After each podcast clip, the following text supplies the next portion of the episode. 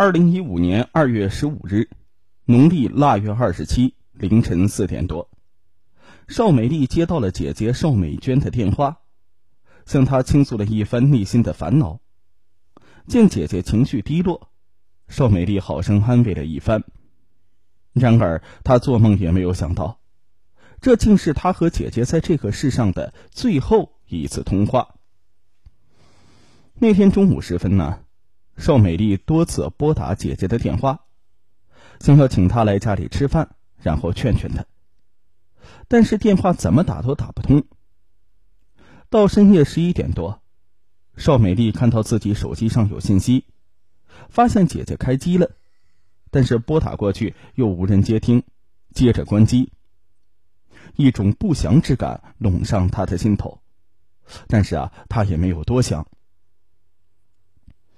好不容易熬到了二月十六日早上七点，无法联系上姐姐的邵美丽慌张的赶至姐姐家，却敲门无应。而此前两人约好农历腊月二十八这天两家呢一起去吃团圆饭，姐姐是不可能爽约的。邻居说前一天大半夜里呀，他们还看到邵美娟的男友王进进了房门。情急之下，邵美丽一边选择了报警。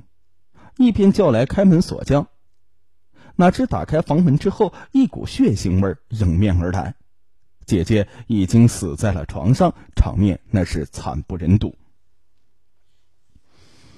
山东临沂市公安局刑警赶至现场，经过勘查和法医的鉴定，邵美娟系头部被钝器击伤，死亡时间在八个小时以上。初步推测是在二月十五日深夜十一点左右遇害，系明显他杀。通过监控发现，王进最后一次出现在邵美娟家，是案发当晚九点多。两个多小时之后，他驾驶一辆宝马车离开。经查询，这辆车被他遗弃在泰安，然后呢，人不知所踪。就在警方查找王进去向的时候。二月二十一日的上午，邵美丽带着一张字条来到警局，向警方交代了此前发生的一件蹊跷事。姐姐生前呢，有一天忽然叫邵美丽去她家拿走一件大衣。几天之后，姐姐来电话告诉她，让她在大衣里翻动一下。邵美丽照做，发现里面呢塞着一张记着一串数字的纸条。姐姐叮嘱他说：“这个数字很重要，不要告诉别人。万一我遇到了什么事儿，它可能有用。”这串数字呢，警察一看就知道，这是一个身份证号。经查对，为一名叫做焦鹏鹏的男青年所有。此人是山东潍坊奎文区人。在警方打开电脑确认此人照片的时候，邵美丽脱口而出。哎呀，这个人不就是王进吗？可当警方与邵美丽面见焦鹏鹏时，邵美丽又大吃一惊。他只是和王进长得太像而已。邵美丽说，焦鹏鹏口音是山东的，而王进是东北口音。这一点提醒了焦鹏鹏，他忽然说：“呃，我想起来了，这个人我认识。”焦鹏鹏回忆说：“呀。”他在一家娱乐场所上班，有一次和此人在大堂的门口相遇，他主动拉着焦鹏鹏说：“哎呀，我可找到你了，兄弟！哎，你看看我们俩是不是长得像一个娘生的呀？”焦鹏鹏一看还真像，当时就愣住了，同时感觉这个带东北口音的大哥还挺热情，就坐下来呀闲聊了起来。几句话下来，两个人也就称兄道弟了。后来啊，焦鹏鹏还多次接受邀请去喝酒唱歌。两人来往了大约有半年多时间。有一天，王进找他借身份证和驾驶证，他借了。几天之后呢，王进带着歉意说，把他的两个证件都给弄丢了。返回临沂之后，邵美丽又来反映一个情况：邵美娟的账户里有高达五十多万元之多的存款。在二零一四年七月至八月之间，被陆陆续续的转到焦鹏鹏的银行卡上。显然呢，王进冒充了焦鹏鹏的身份信息。警方决定以车找人。太行一位出租车司机告知，二月十六日，他曾拉了一个带东北口音的男子去了济南。经辨认照片，确认乘客就是王进。顺线追踪，警方发现王进又于二月十七日去往天津方向。二月二十三日，刑警开赴天津之时，王进又从天津返回了临沂。刑警经过多次布控。终于在二十三日晚上六点，将正躲藏在一个女子家中的王进抓获。经审讯，王进交代了自己杀害邵美娟的犯罪事实。一九七八年，邵美娟出生于临沂一个家境富裕之家，她身材高挑，长相靓丽。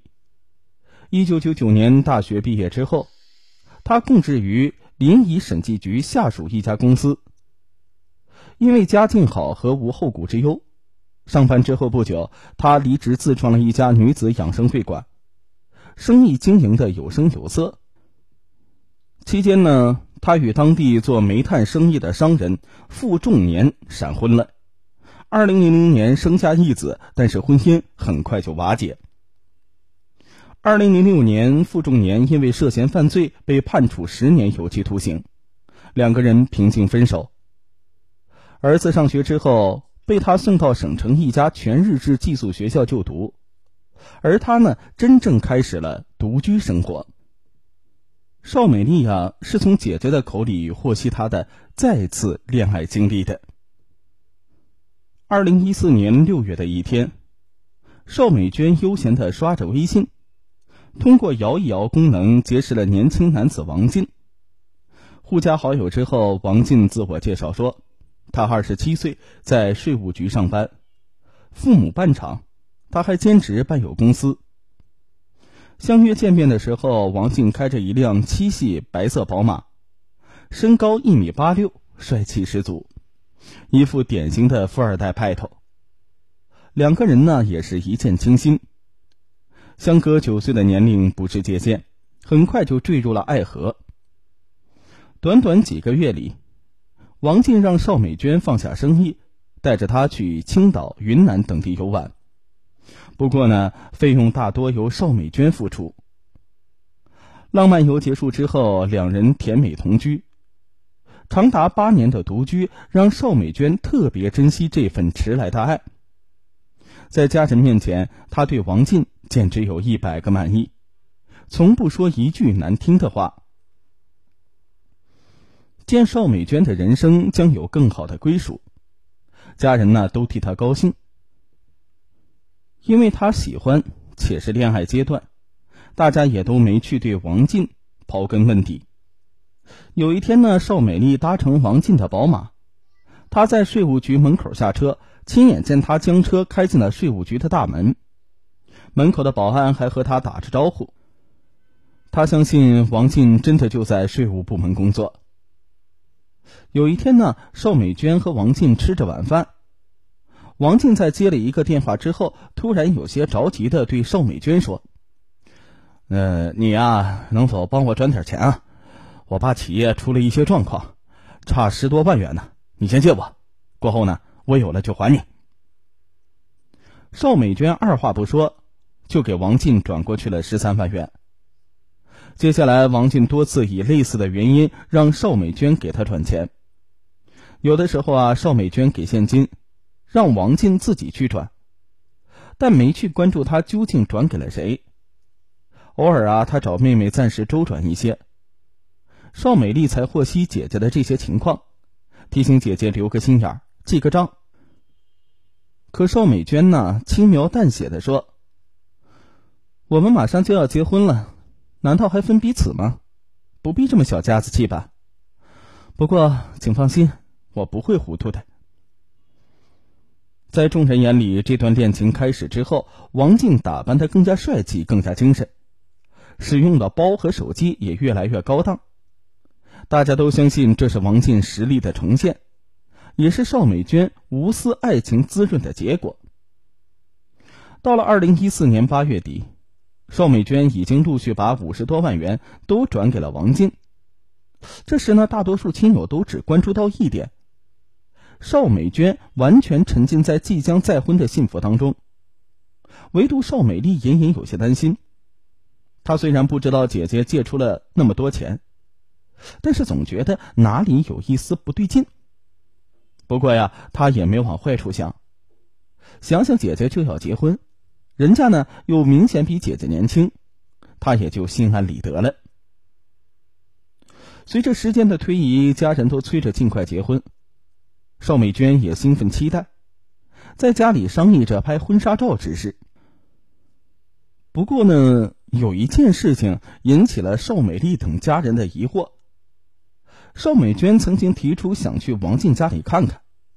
但是王静除了说没有时间，也没有给出什么不让去的理由，这让大家呢都觉得奇怪。直到邵美娟托付邵美丽收藏好的大衣和纸条，邵美丽都没有从最坏的方面去考虑，还在操心着姐姐的婚礼该如何的举办。同做生意的沈晶晶是邵美娟无话不说的好朋友。邵美娟呢有很多私密的话，宁可不对妹妹说，但是对沈晶晶毫无保留。案发之后，她通过回忆，展现了邵美娟一段时间的心路。